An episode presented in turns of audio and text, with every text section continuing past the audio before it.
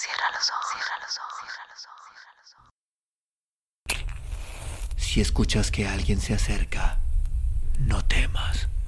Todo estará bien.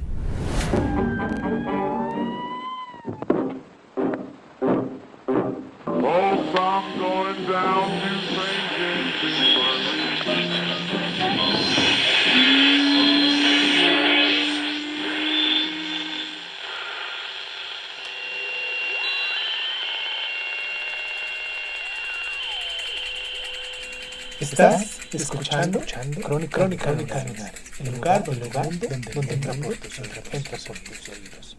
Bienvenido. Chiquitita, Hans Christian Andersen. Había una vez una viuda que tenía un deseo muy fuerte y muy extraño. Quería tener una niña, pero una niña muy pequeñita y que no creciera nunca para poder tenerla siempre a su lado.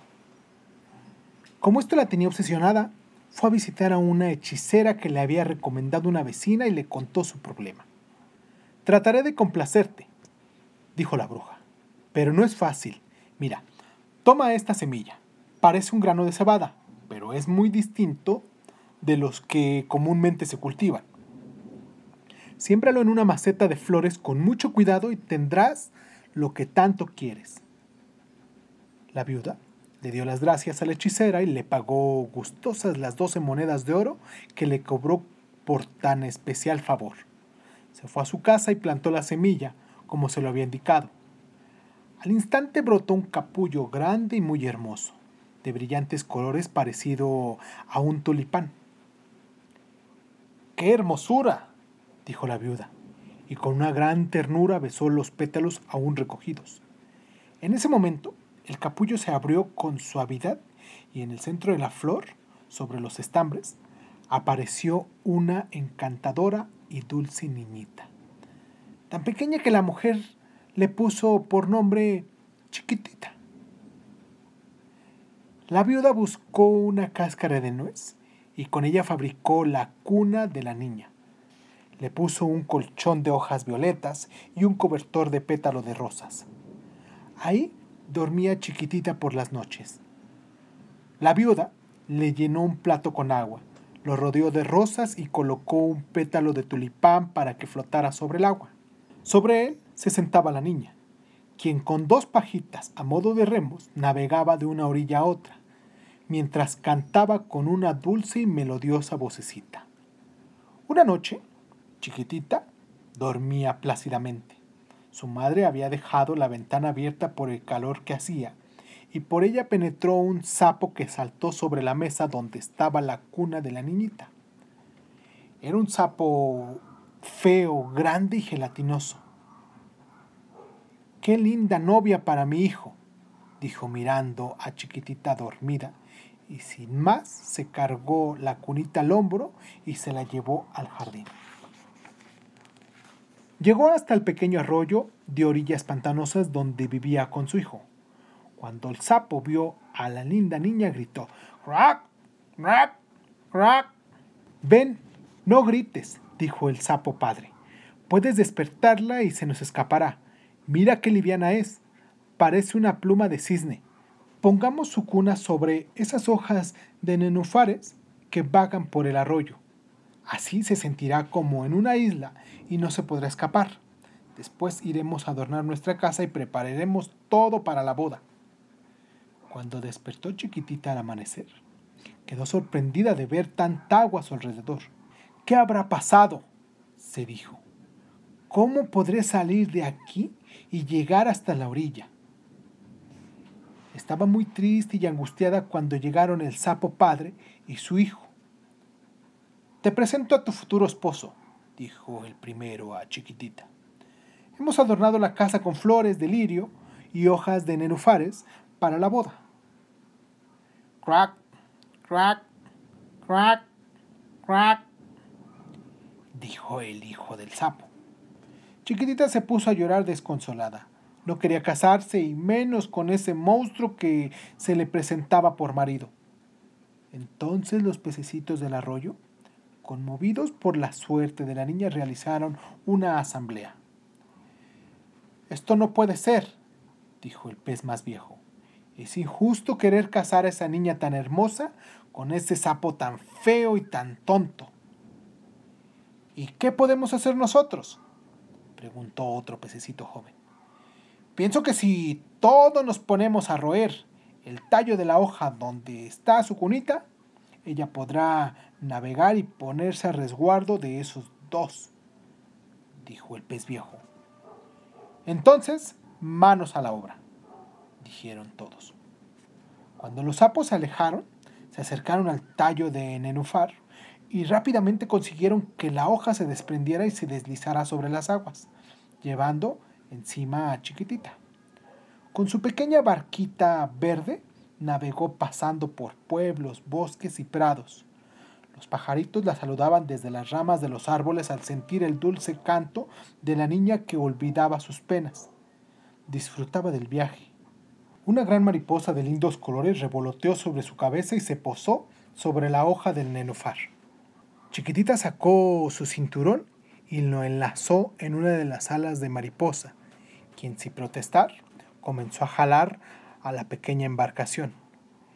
En ese momento se acercó un abejorro y con sus largas y peludas patas cogió a Chiquitita por la cintura y la subió en lo más alto de un árbol, mientras la hoja de nenufar siguió su camino jalada por la mariposa.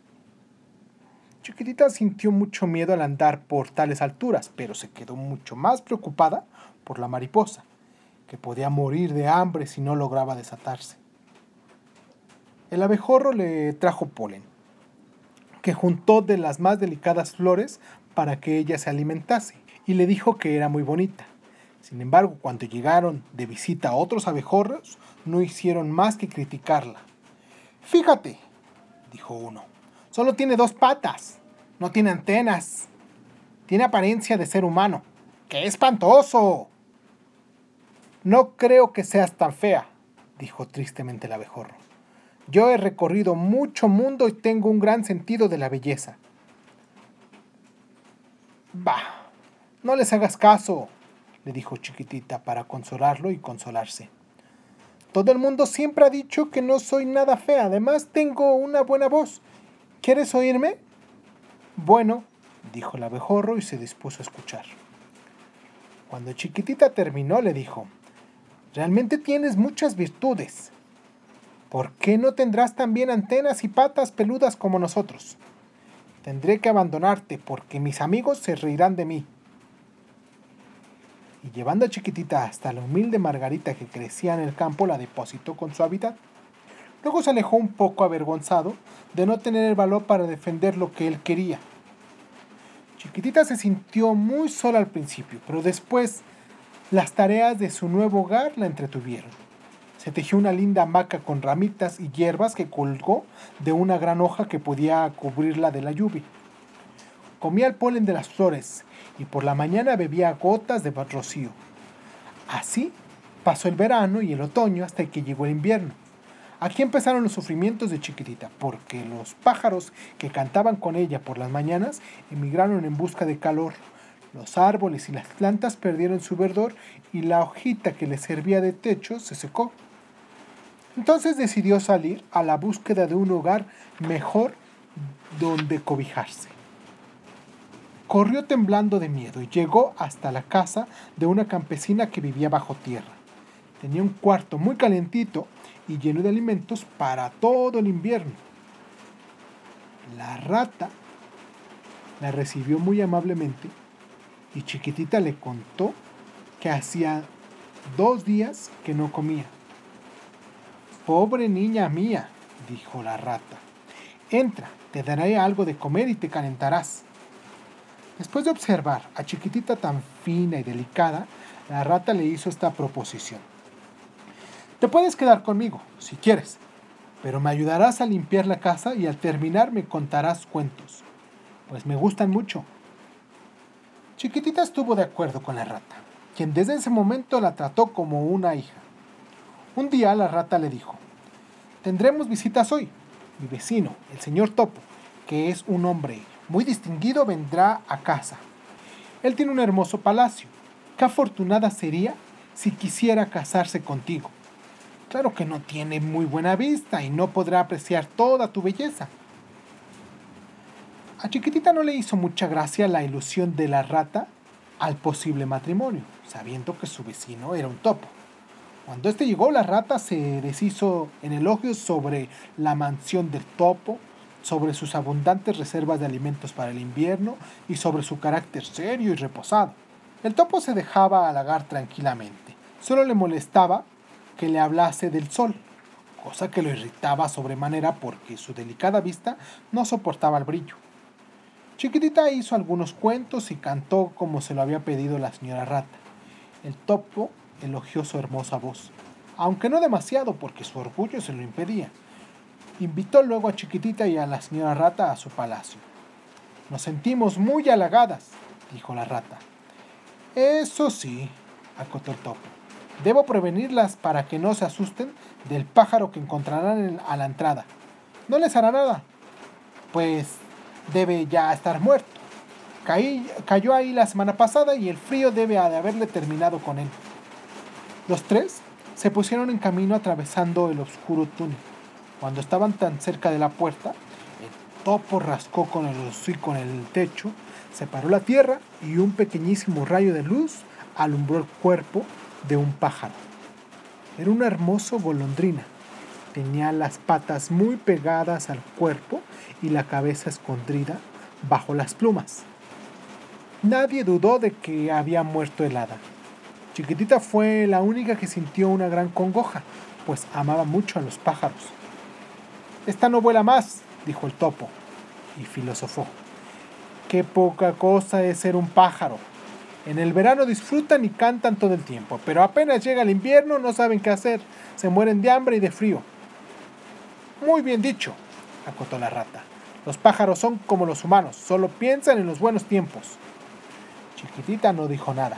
Cuando pasaron los dos animales sin que la vieran, ella se inclinó sobre la golondrina y la besó en los ojos. Pobrecita, pensó, morir tan lejos de los suyos y tan sola en la noche, la niñita no podía dormir pensando en la golondrina. Al final se levantó, cogió una cobija de paja que ella misma había tejido y fue hasta donde estaba el pobre pájaro. Lo envolvió en la manta y lo abrazó recostando la cabecita sobre su pecho mientras le decía, Adiós, linda golondrina. Seguramente irás al cielo azul de los pájaros donde todos vuelan jugando con los rayos del arco iris. En ese momento la golondrina empezó a moverse y pronto se reanimó. Solo estaba entumecida por el frío. Chiquitita, temblando de emoción, corrió a buscar una perfumada hoja de hierbabuena y la colocó debajo de la cabecita de la golondrina.